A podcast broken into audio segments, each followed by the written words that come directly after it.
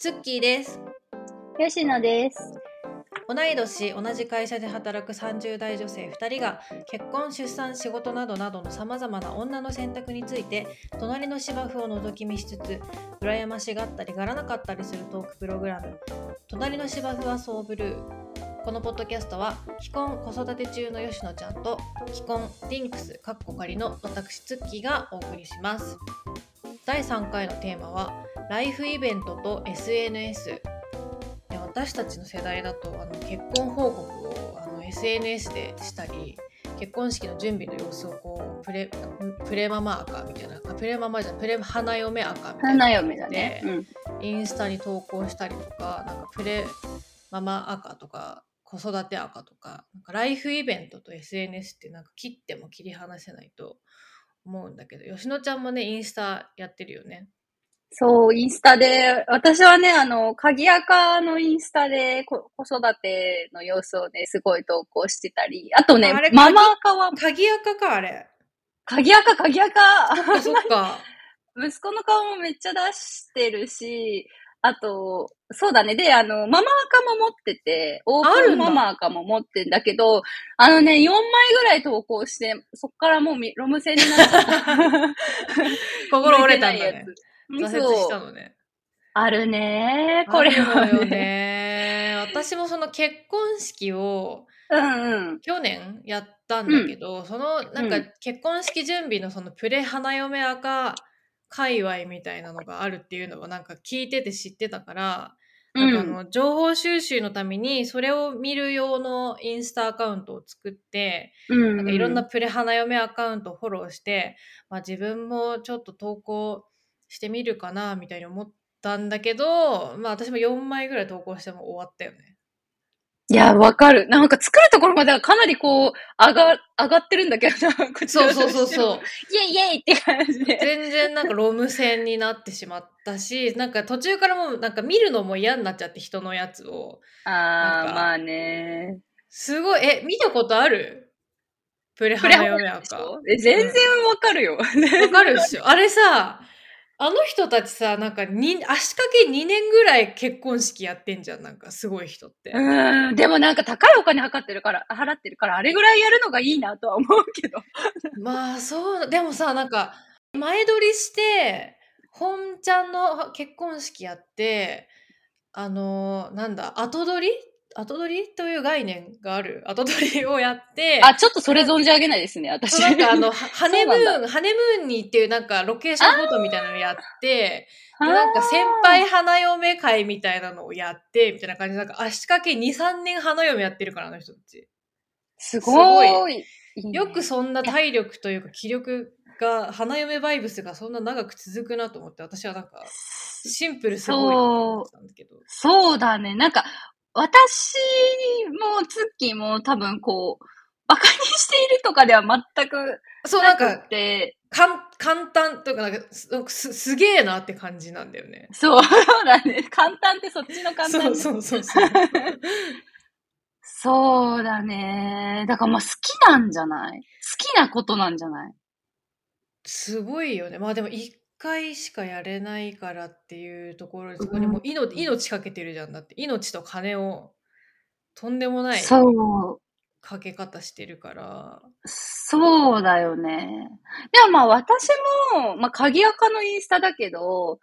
まあ当時彼氏のだった夫の写真も載せるし、息子の写真もじゃんじゃん載せるし、多分、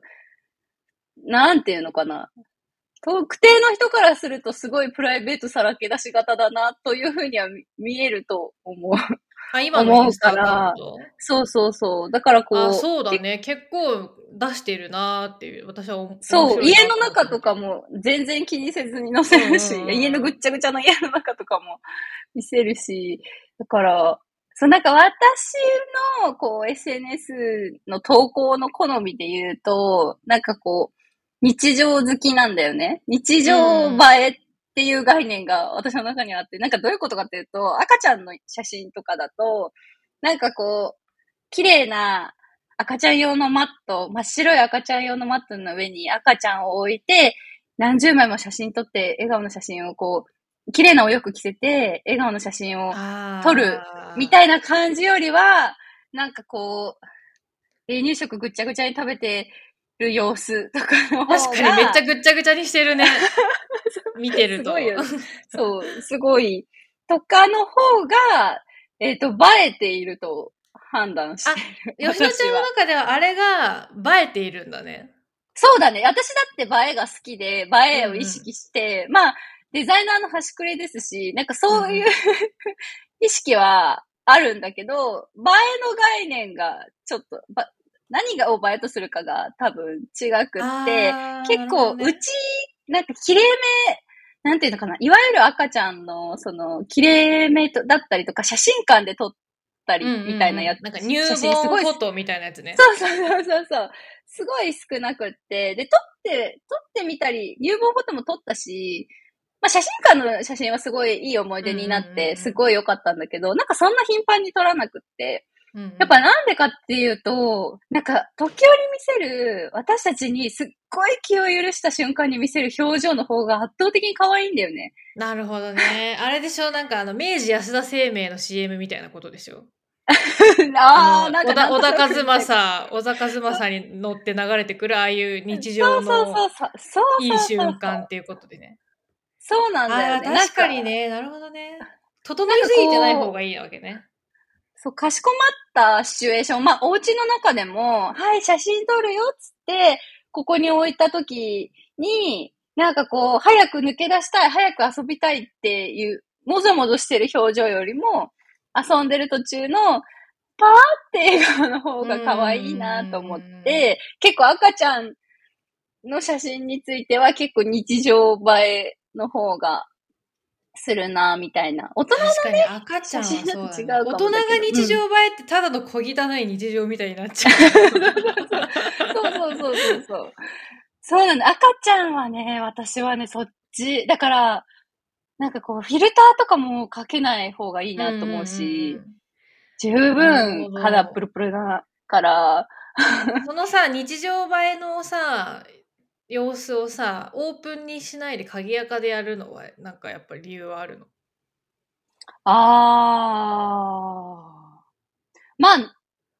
何が問題かはわからないが、一応、デジタルタトゥーにならないように。まあでもまあ、鍵垢つったってね、100人ぐらいの人が見てるわけだから、なんか一応っていうのと、うんうんあ、と、知らない人に話しかけられるっていうことに対して全く興味が、えっと、その点においてはない。つながりたい欲求ないんだね。そうだね。そうだね。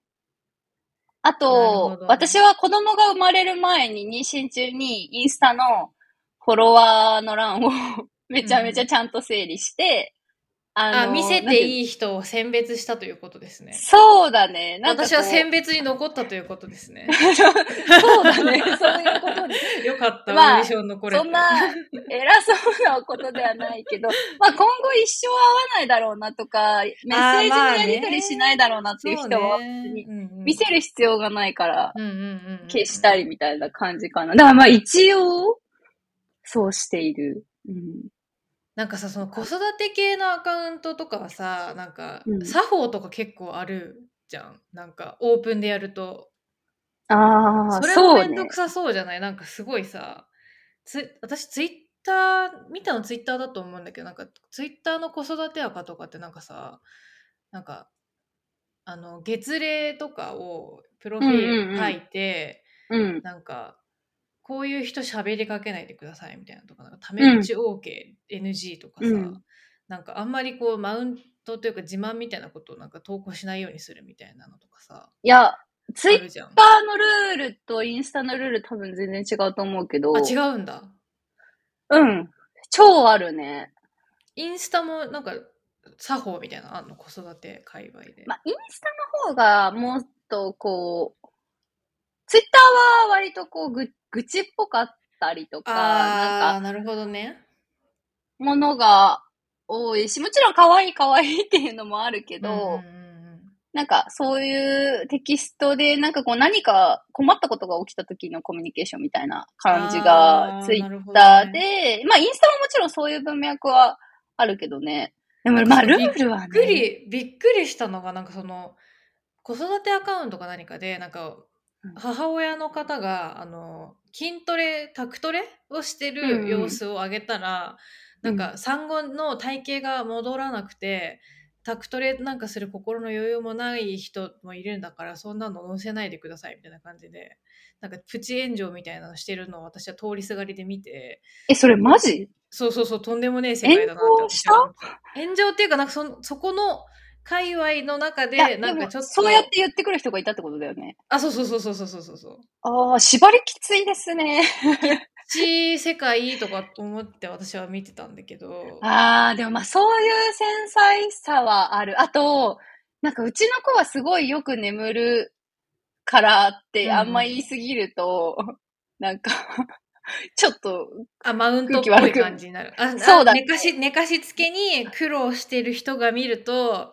はあってなるってことね。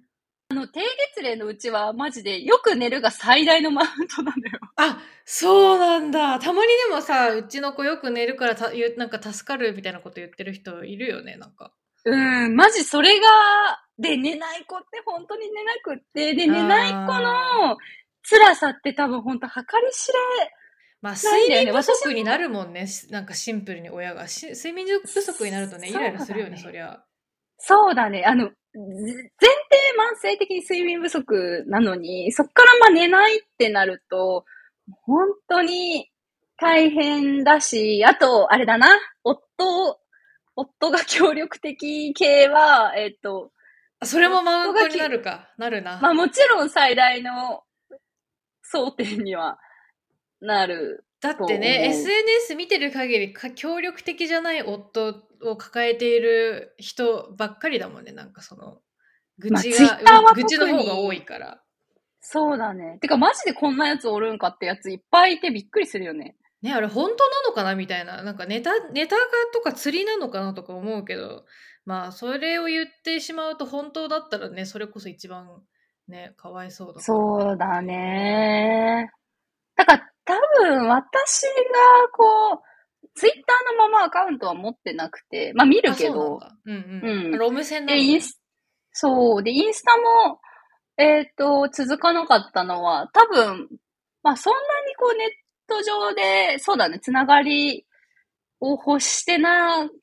いからであって、うんうんうん。なんか周りに子育てしてる友達がいなかったりとか、あとまあ、結構夫がはちゃめちゃだったりしたら、まあそういうツールをこう、うまく活用してっていう風にはなる気がするかな。まあ私の性質もあるけどね。うん。いや私その仕事で SNS の運用とかをやったりするから、うんうん大体全ての SNS はなんか見てるんだけど、うんそれこそなんか自分のタイムラインだけだと自分のなんかとに自分に近しい人のつぶやきとか投稿ばっかりが流れてくるタイムラインになっちゃうなと思って、なんかアカウントを分けて全然なんか自分と関係ない人のツイートをフォローするようにしたりとかしてなんかいくつすごっ。か界隈をこうあっちこっち覗き見したりするんですよ。へえ、何があるんですか？えー、なんかそのなんだろう全然知らないそれこそなんか妊活赤とかプレママ赤とかさ子育て赤とかはいはい。はも見るし、全う然ん。なんか関係ないオタクのなんかアイドルのうん推し,、うんうん。推しアカウントみたいなやつもなんかあっちとこっちとか見に行ったりするしなんかその自分の知らない世界を垣間見るのがすごく好きなんだけどなんかそのなんだろう。でもさ SNS って基本的にはさ全てオープンなわけじゃん。その鍵垢とかは多数あれど、うん。だからなんか界隈をなんちゃら赤で自分たちが分けたとしてもなんか全然関係ない人がそれを見たりとかエンカウントする可能性はあるからなんかうん。あんまりその縄張り意識じゃないけど界隈意識を持ちすぎてしまうのもなんかどうなんだろうみたいな思うことがあって。例えば私はさその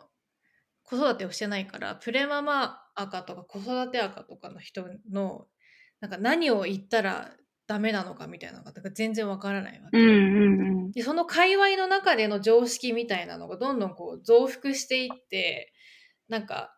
めちゃくちゃお互いその界隈の中で気を使いすぎる気を使い合ってうんるコミュニケーションがなんか常態化していやでも実際その界隈ここの中だけですよっていうふうに思ってるのってその界隈の人たちだけだから実際ね世の中リアルの世界ってその界隈で分けられないじゃないですか。だからなんかその分けすぎてう内側でいろいろ気を使いすぎてなんか内側でのルールをなんか半分常識だと思っちゃうみたいな感じになりすぎちゃうのも良くないなっていうふうにはちょっと思ったりするんだよね。なるほどね。確かにそう。ね。現世はさ、アカウント分けできないじゃないですか。そうですね。あと、なんかめ、単純にめんどくさそうだなと思う。まあね、何にも言えなくなるじゃん、こんなルール全部守ったらみたいなのね。そうそうそう。とか、あと、なんか返信しなきゃいけないルールみたいなのも。そんなのあんの？いや、多分、多少はあるんじゃない？ななんか本当にどうでもいいコメントに対して、全員に対して返信してて大変そうだなっていうシチュエーションってさ、めちゃくちゃ見受けられるじゃん。なんかさ、びっくりするほどどうでもいいようなさ、リプライとかついたりするよね。なんか自分のアカウントとかでも。そうだね。私は基本的になんか、なんか無視してしまうことが多いんだけど。いや、うん。私もなんか、あのー LINE とか Slack とかも、なんかこう、心理的安全性的には基本的に無視しても大丈夫な状態で生きていきたい。嬉しいコメントとかは全然返すけどね。そうそう、そうそうそうそう。なんかあったら返すけど、なんか私に無視されても何もこう気にしないで欲しいっていうところを保っていきたいんだよね。かシンプルに忘れてんだろうなとか、あ、シンプルになんかペンディングしたままそのままになってんだろうなみたいな感あ、じでそうそう私そうは。そういうことだから、確かにね、狭め、まあツイッターとか、あとまあ、オタク界隈とかもかなり狭いよね、多分ね。そう、ね。やっちゃいけないことのルールがもすごい。そうそう。でもなんかその、その似たような属性を持ってる人とかが集まって、こう、なんていうのかな。こう、励まし合ったりとか、情報共有し合ったりとか、もちろんすごいいいことだと思うし、私もそういうのの恩恵を受けてるから、いいなって思うんだけど、なんかその界隈意識みたいなのが強くなりすぎちゃうのって、なんか現世と乖乖離を生んじゃうなっていうのはすごい私はちょっと危ないなって思うんだよね。なるほどね。ね、怒られそうな話だけど、なんか私はそんなことを思っています。た、確かに。あと、あれかなまあ、醍醐味みたいなところ。なんか外の人がそういう、そういうこともあるんだとか、あと、まあ子育てしてる人からすると常識なことを、なんかそうじゃない人に知ってもらうことで、こう理解が広がるみたいなところうんうんうん。も多分醍醐味としてあると思うんだけど、うんうんうん。なんかまあそういうのをちょっとこう阻んじゃったり、あと敵対構造になっちゃったりみたいなのは大いに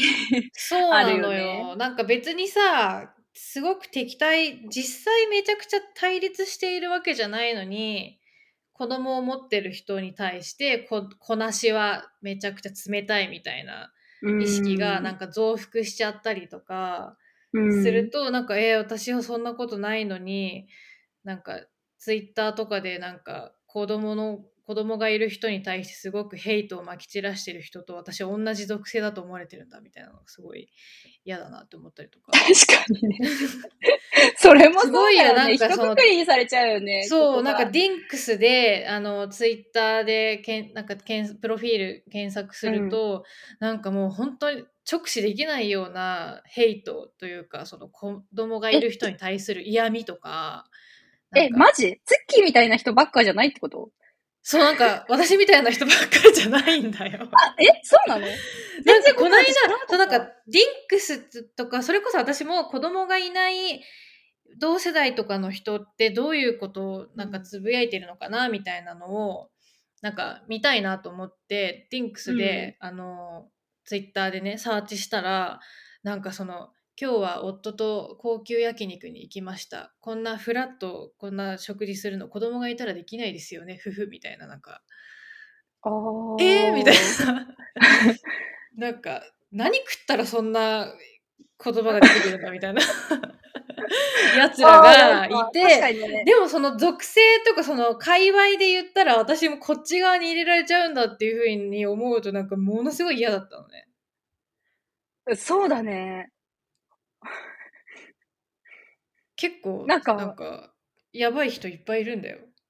リンクリスス界隈。クだね。その、なんか、その界隈ができてしまうことで、ほんとこう、一括で、クソデカ主語で語られちゃうの、そうそうそうそう。嫌ですね。でなんかあのさスープストックの炎上みたいなのが起こるとさなんかうんこなしたい子持ちみたいなバーサス構造に入れられてさ、なんかわすげえ嫌だなとか思ったりしたからなんかそのね同じ属性持つ人同士でねなんか仲良くして情報共有し合ってみたいなのいいけどなんかそのなんちゃら村なんちゃら村私たちはこっからここまでが私たちみたいな感じにななりすぎちゃうのって私はちょっとね怖いなと思うんだよね。確かにさっきツッキーが言ってた危ないんではないかがよくわかりました。なんかあこいこっちの村のやつらこういうこと言うやつらなんだみたいな風にさ思われちゃうと私すごい嫌なのよ。そうだね。え、なんか、このディンクスの多分、やばい人の代表みたいなアカウントを今見つけて早速、見つけてしまっチラたチラ見つけてしまった。うん。おーあんまりね心に良くないからあんまりね見ない方がいいよなとか思う。そうだね。そうだね。いろいろあるわ。いやなんか私はそのいにしえのインターネットの人間だからなのかもしれないけどなんかその、うん何々をつぶやくアカウントみたいに分けられない人間なんだよねなんかうん。日常のことをなんかあんまりこう分割せずに1個のアカウントでいろいろ言っちゃうからなんかダメなんだよねなんか今時の SNS だとさなんかそのフォロワーがあなたのアカウントに期待しているのは子育て話だからそれそのこと以外をつぶやくと、フォロワーのそのエンゲージメントが下がるから、うん投稿する内容はなんか絞りましょうみたいな感じのがなんか定説だと思うんだけど私はそれがどうしてもできないんですよね。いにしえのインターネット人間だから。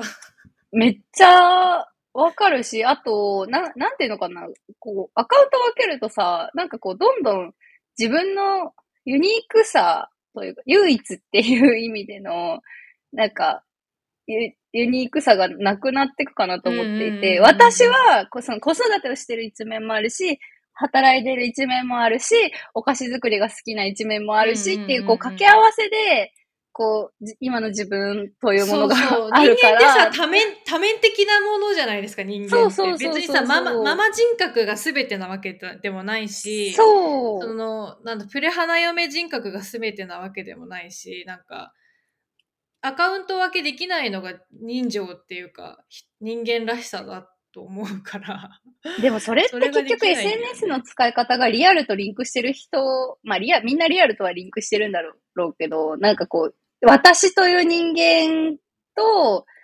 SNS の使い方がリンクししてる人であって、なんか分けた方が、なんか、生きやすかったりとか、あと、こう喋る内容が違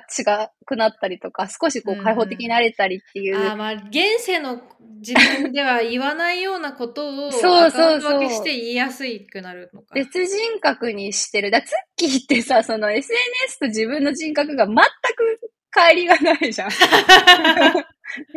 もうね、無理なんのよ。無理なのよ。私も、本そうそう、完全にそのタイプ。私もめ、マジで、あの、インスタでもしっちゃかめっちゃか当だし、そうそ帰りゼロじゃん。だからそこだよね。帰りさせたいかさせたくないかで多分う。。そう、なんかソーシャル用の、なんか、なんかプロモーション向きの自分みたいなのを作ろうと思った時期もあったけど、あ、そうなんか無理なんだよ。なんかやっぱり平成のインターネットで育ってる人間だからなのかもしれないけど、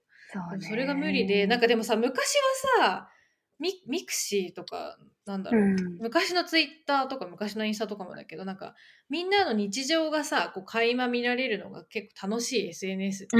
ん。うん。あこの人こういうところ行ってこうん。ういうことを思ったんだとか、あこういう一面もあるんだみたいなのがさ面白かったのになんか今はうん。その、アカウントの統一性とかその投稿するものをなんか分けるとか思ったけど、はい。なんかどうやってマネタイズするかとかどうやってフォロワーを稼いでとかインプレッションを増やしてみたいなエンゲージメントを増やしてみたいな感じでなんかどうやってマネタイズするかにみんな必死だったりとかあとそれこそのその界隈ごとのなんか作法とかマウントになるかならないかみたいなのめちゃくちゃ気にしなきゃいけなかったりしてなんか SNS が楽しくないっていうふうに私いやー、そうだよね。そのマネタイズはマジで、そうだよね。マネタイズできる仕組みになったから、まあなんか仕方ないうんのかもしもう資れないけど。本主義じゃんめちゃくちゃ。ね。日常日常をただなんか何も考えずに垂れ流してるだけみたいな人って全然インプレッション増えないし反応がされないし表示されなくなってきて、なんか金稼ぎ投稿というか金稼ぎ投稿ってめちゃくちゃ口悪いななんか それもまあね、一つの選一つのね楽しみ方ではあるんだけどそうなんか老害みたいなこと言って申し訳ないけどなんか最近の SNS は私は楽しくないなと思ってしまうんですよね。確かにな、なんか、あれだよね。ストーリーとかもなんか、なんか知り合いのストーリーとかさ、前半に出てきたりするからさ、まあよく見るけどさ、なんか、やっぱ楽しく、前ほど楽しくないなって思う。そうなのよ。ね、ツイッターも X になっちゃったしさ。ね、あ全然、なぜな、だろうって思い、思いながら。見ているが X ってさ、とか私はね、SNS はね、なんか好きな、私もインスタ大学時代からやってて、うん大好きだし、あ すごく楽しい思いもしてきたから、なんか確かに昨今のインスタはかなり嫌だなって思うことが。ねインスタもなんか全然変わってきたよね。あの、なんか、なんちゃら、なんちゃらなんちゃらする方法、何選みたいな画像をうん複数枚投稿して、なんか、うん保存、保存してね、みたいな。うんあ保存数、わかるよ、保存数が増えると、あの、インスタグラムに良質なアカウントだと認識されるようになって、おすすめタブにたくさん載るようになるから、そうなんだ流入になる、流入になるから、そうなんだよねっていうのは、もうでも、透けて見えちゃうから、それがさ。そうだね。ちょっと私は、そう、そこがね、もうちょっと私も、なんだろう、令和のインターネットに迎合しなきゃいけないなと思いつつ、まあでも私は良かったとか言ってしまう。かなり、こう、かなりちょっと、ツッキーからすると、なんかイラッとくることを言うかもしれないけど、確かにツッキーはもうちょっとマネタイズできそうなのにしない。それさ、本当言われるというかさ、でもわ、ね、なんか、なんとかしなきゃなって自分でもね、思ってんですよ。でもまあ、なんかその心意気もすごい、ツッキーファンからすると、ツッキーファン、数少ないツッキーファン。からすると、なんか、確かにツッキーが結構こう、PR 公文みたいなの吐き出したらかなりなえるみたいな感じありそう。そう、なんかそことの折り合いがつかずにもうなんか5年ぐらい経ってるんですけど。そう、なんか、なんていうのか、その仕事で SNS 運用とかをやっているから、仕事だったら多分冷静にやれるんだと思うんだけど、うん。そのマネタイズするためにはとか、もっとあのフォロワーを増やしていくためにはとか、うんうんうん全然そのシステマチックにやれると思うんだけどなんかその自分の生活をそのマーケティング思考な方に寄せていくみたいなのが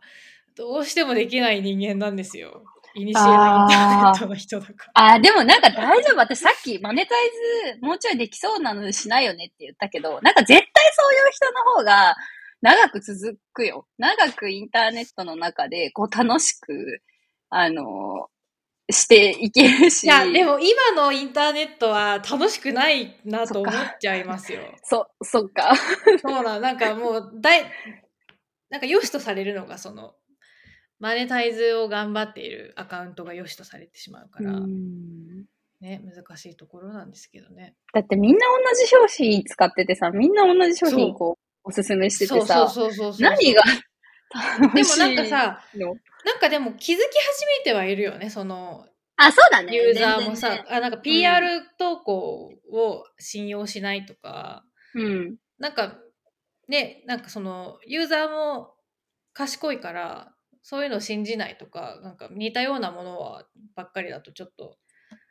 なんか独自性を見出してくれなくなったりとかうん。っていうのはあるから、なんかいたちごっこではあるし私はその覚悟がない人間だからそっちに振り切れないっていうだけなんだけど。うん。そう。もうちょっとなんか自分の令和のインターネットのこう泳ぎ方を私はもうちょっと勉強し勉強というか模索しないとなと私は最近思っている。どうなってる、どうなってくんだろうね。あとちょっとまた話ギュンって戻しちゃうかもしれないけど、うんうんなんかこう、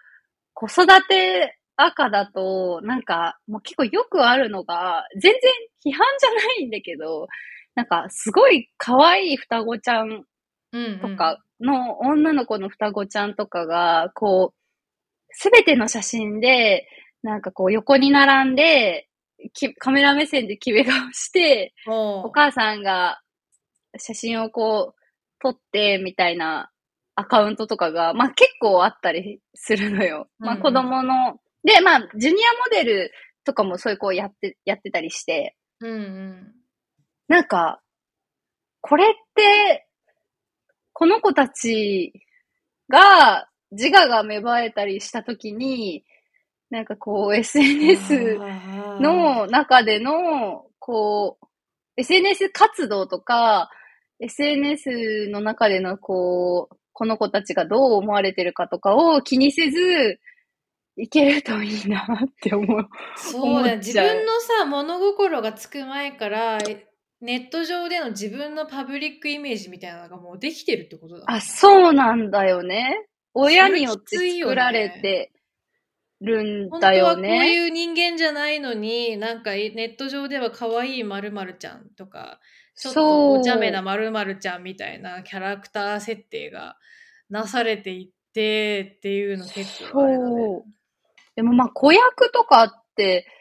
まあ昔からそういうものだと思うから、子役の子とかで、うん。まあこう、物心ついてる子が多分まあ全てじゃないと思うし、そうだよね。だからまあそういう状態が結構こう簡単に作れて、人口的にもこう増えているのかなと思っていて、その、大人だったらさ、こう、とり SNS 用の何々をこう取り繕うみたいなのってすごくうんそんな変うん。うん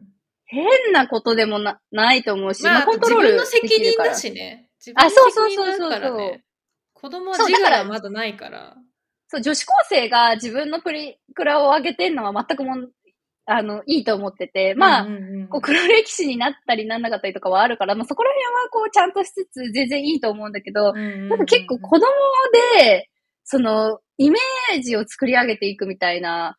使い方は、まあ、な 別に悪くないと思うけど、その、岐路に立った時に適切な方うん向に行った方がいいんだろうなとは思う。なんか絶対ここ、もうすでに出てると思うけど、そういう問題が。なんか、うん。ここね、5年、10年で絶対そういう、なんだろう、親を、子供が大きくなって、親の投稿に対してなんかすごく、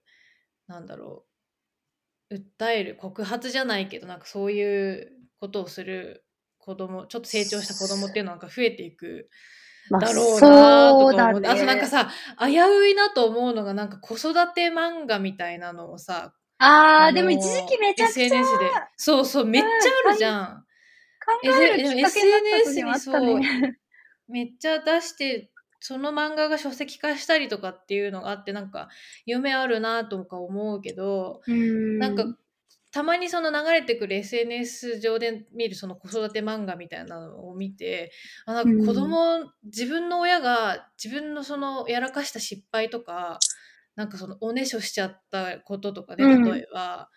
そういうのをなんかネットに漫画のコンテンツとして上げてたらあなんか恥ずかしくなっちゃう子いるだろうなとか思ったりする。そうな、あのー問題になって、えっ、と、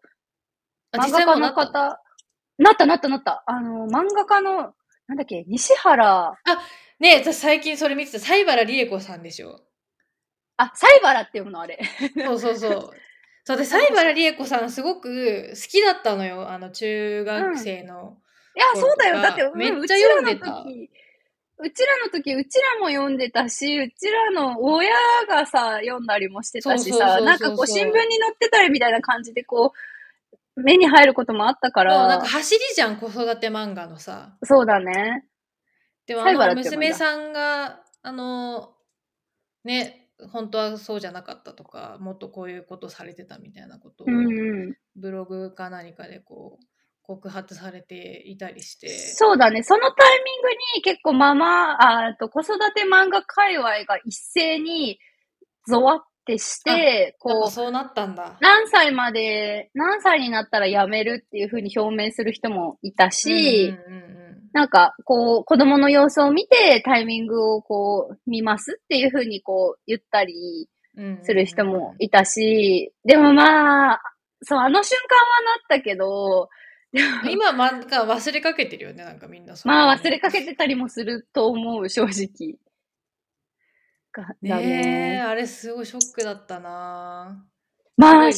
感動して泣いたりとかしてたからさ、あの漫画とか読んで。うーん、ショックだし、すごく多方面の問題を含んでたよね。ね、そうだね。女の子、女の子に対する扱いみたいな問題もあるし、子育て漫画みたいな。男の子と女の子で扱いが違うみたいなのとかうね。ん。もし気になった方は調べてみてくださ。はいい。結構でもね、考えさせられるというか、なんか、その、無自覚でやっ、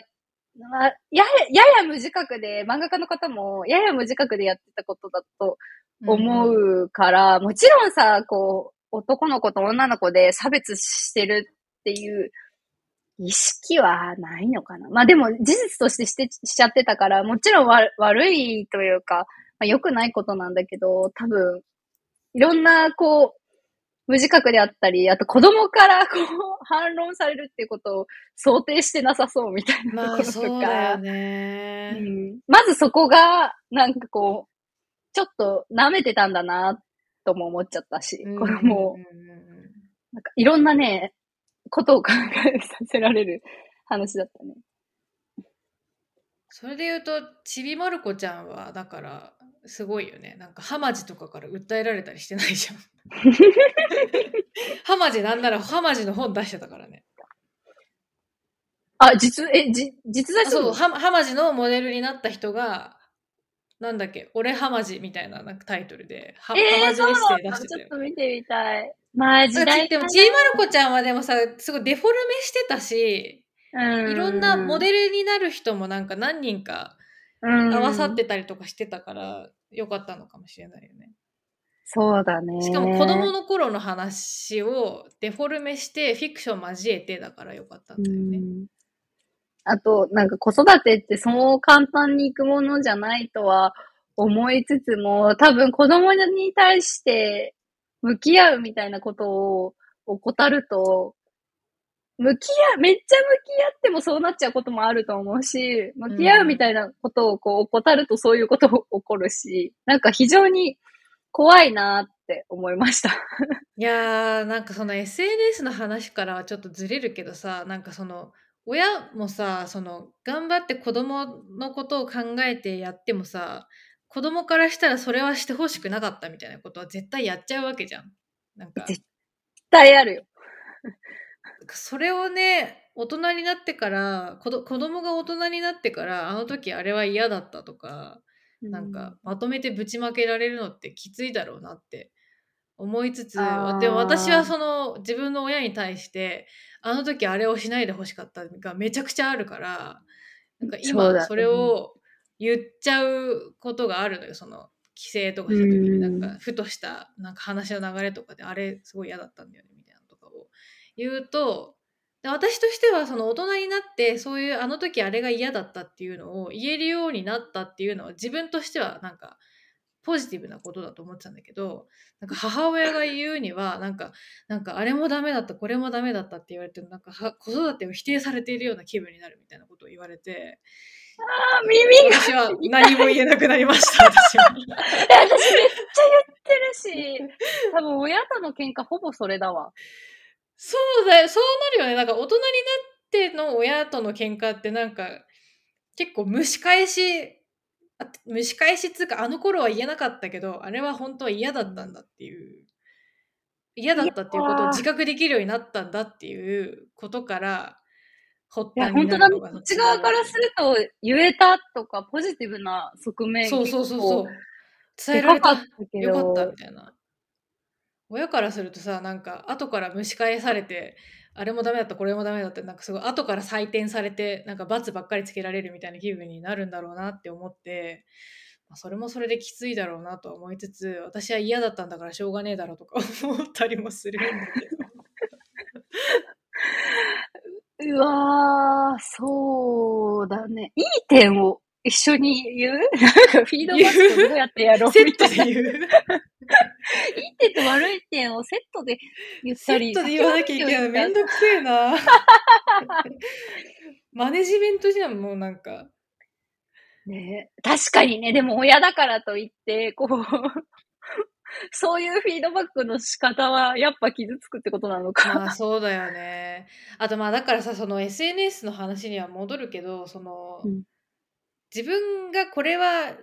してほしくない書いてほしくない表に出してほしくないみたいなのって結構大人になんないとわからない。うん、そうだね。ねその子がどう思うかとか、その子がどういう環境で生きていくかによるからね。なんか25歳ぐらいを過ぎてようやく自分のなんか考え方とかが固まってきてあの時あれは嫌だったなそういえばみたいなのが分かるようになってきたから、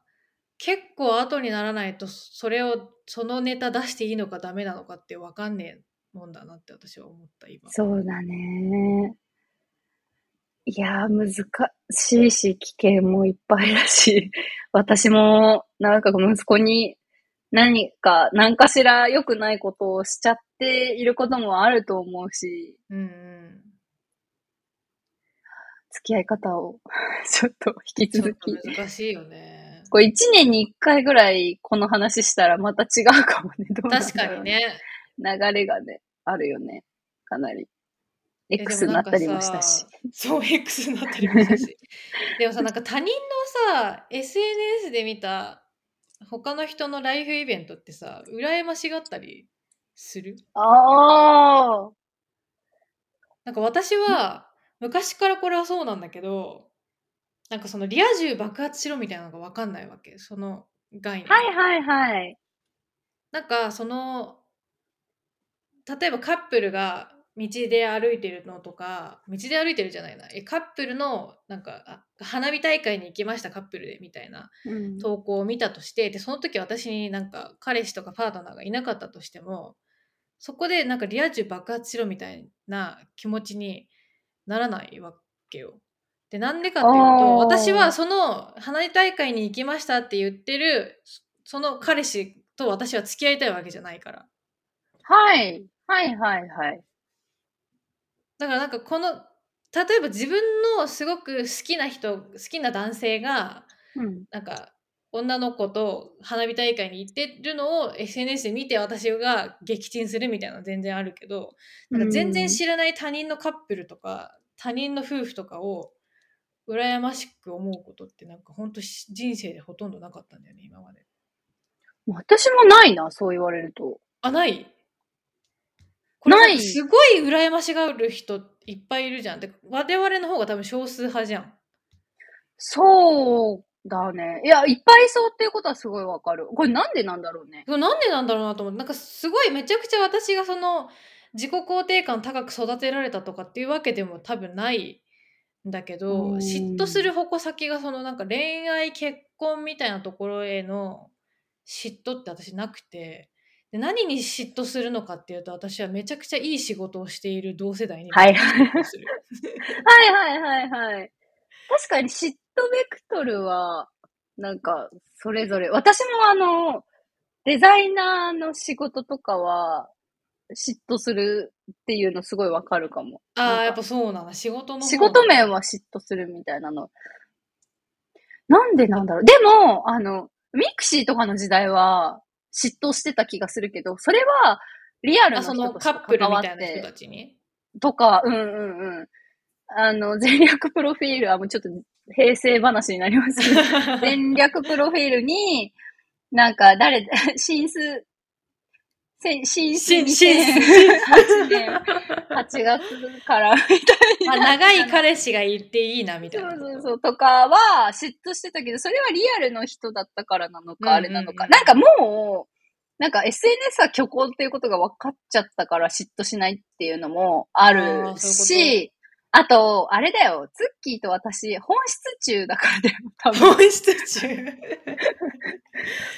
あなんかその別にそのそその人の彼氏が欲しいわけじゃないからこいつは羨まだししがるのはしょうがないってこと？うーんと、な、なんていうのかな。表面的なことよりも、なんか、そのさ、中身がどうなのかとか、があ気になるから、まあ本質的にそれに対してこう、知らない人だし、あーでもなんか前提確かに。知らない人だし、みたいな。そのなんか花火大会に彼氏と行きました投稿よりもものすごく難しい問題を2人で話し合ってなんか乗り越えたとか支え合ってなんか。解決したみたいなのを、うん。もし独身の時に見てたらすごい羨ましかったと思う。ああ、そうそうそう、そういうことそういう相手手がいるってすげえ羨ましいそうそうそうそう。そっちだわ。それだわ。だから多分、グラデーションで、なんかこう、すごい自分の旦那さんが、ちょっと、旦那さんとはうまくいってなかったりしたら、なんかこう、育児をもう本当にめちゃくちゃややる旦那とかは羨ましいと思うし、うんなんか SNS のキラキラに対して羨ましいこ感じがないのかなツーショット。写真とか旅行に行きましたみたいなのを羨ましがるっていう感じではないね。確かに。そうかな。なんかその先に何があるのかうんみたいなのところが、仕事も結局そうで、なんか、やっぱかっこいいなって思ったり、うんうんうんあ、それはすごいことだなって思うかどうか？で、花火大会に二人で行ったことに対してすごいって思わないじゃん、別に。そうだね。なんか獲得するために必要な、なんだろう、労力というか、その、んうんうんいい仕事、かっこいい仕事を獲得するのもめちゃくちゃ努力が必要だし、そういうなんかいろいろ話し合っていろんなことを一緒に乗り越えられるパートナーをとの関係性を築くのも時間と労力が必要だけど、うん。まあ、男の人っていうかそのなんだろう彼氏彼女と花火大会に行くみたいなのってなんかまあ言ってしまえばマッチングアプリでマッチして花火大会行きましょうで、まあ行けるっちゃいけるもんね。そう。なんか、そこに対してはあんまないのかなと思った。なるほど。ね。なんかちょっとわかるような気がする。うーん。いや、まあね、なんか、そういう、でも昔と比べるとさ、なんかいろいろ分かってきたりして、なんか減ってってるっていうのもあるのかな。なんか昔は、こう、本当友達に彼氏がいるとか羨ましかった気が本当する。私その彼がねあんまりなかったんだよね。そうなんだ。私はやっうんぱ彼氏を獲得するっていうことが自分ができなかったり、挫折してたりした時期は羨ましかった気がす本当る私かな。4年くらい彼氏いなかったけどうん。あんまりそういうのなかったな。なんかあるのかもね、こう、どういうことに対して、こう、心が震えるかっていう。私仕事いい仕事をしている同世代を見ると私はギギギギギってなるから一時期ねすごいもう見ないようにしてたその自分、しかもなんかその自分が張り合うにも値しないようなめちゃくちゃとんでもない活躍をしている同世代の SNS も見ないようにしてた。ああ、そうなんだ。そっかそっか。だから、まあ、私ツッキーも羨ましポイントはあるっちゃあるんだよね。そうそうめっちゃあるよめっちゃあるある。だって私なんか「サイレント」ってドラマあったじゃん。うん。サイレント見れなかったんですよ私。あれ脚本家が同世代だから。がためだっけ？あ、ためではないか。同世代か。そう私別にめちゃくちゃ今脚本家を目指してるわけじゃないけど、うんなんか同世代でなんかそういうクリエイティブな仕事で活躍してる人のものをまざまざと見せつけられてなんか打ちひしがれたくなかったから見たくなるほどね。なるほど。いやー、でもまあわかるよ。自意識が過剰すぎるんですけど知らんがなって感じだと思うんだけど本当にいや、まあわかるわかる。わかるわかる。まあねその自分が何に嫉妬するのかとかそういうのになんか自覚的になることはねすごく大事なことだなと思うよね、うんそれってなんか自分はな何が欲しいんだろうみたいなのとさ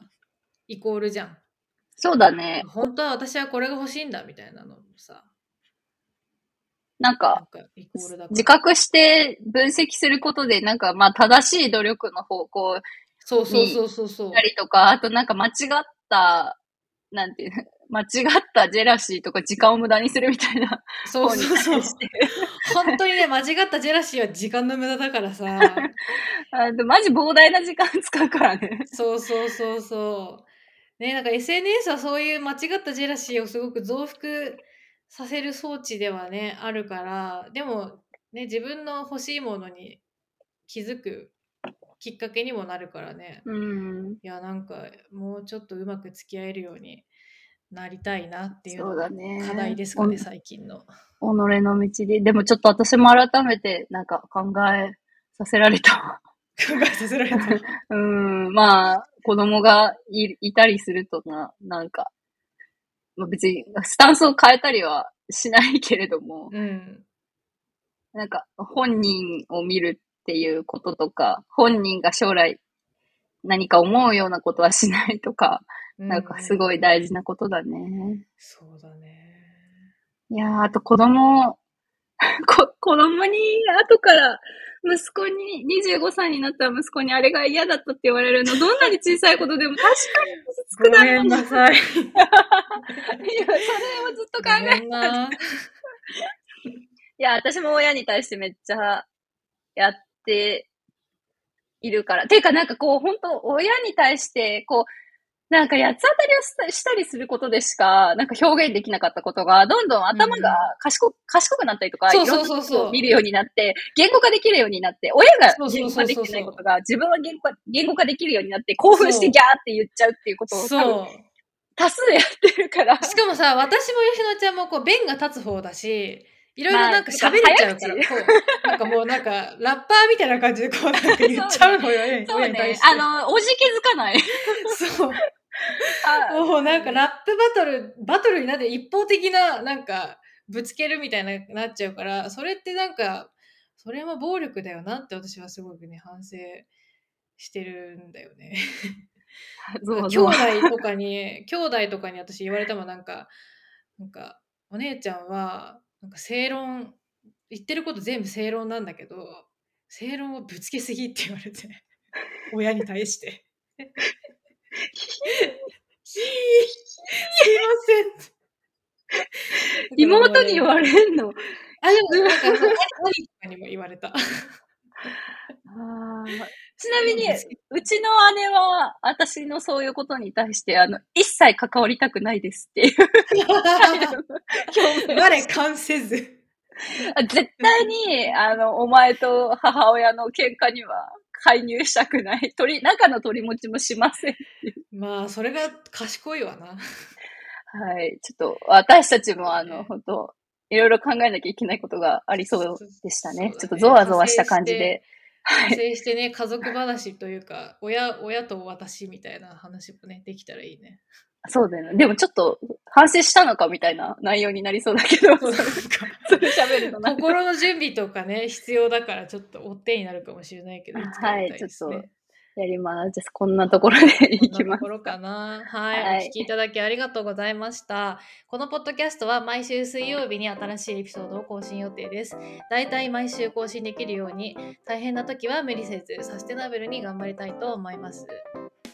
Apple Podcast、Spotify など主なリスニングサービスで配信しているので、えっと、Apple Podcast でお聞きの場合は、えっと、5段階評価とコメント、Spotify でお聞きの方はフォローしていただけるととっても励みになります。感想は、ハッシュタグ、となしばブルーで検索、投稿していただけると嬉しいです。企画の参考にもさせていただきます。となしばはひらがなで、ブルーはカタカナです。このポッドキャストの Twitter、Instagram アカウントもありますので、隣の芝生はソーブルーで検索してぜひフォローをお願いします。それではまた来週。バイバーイ。バイバーイ。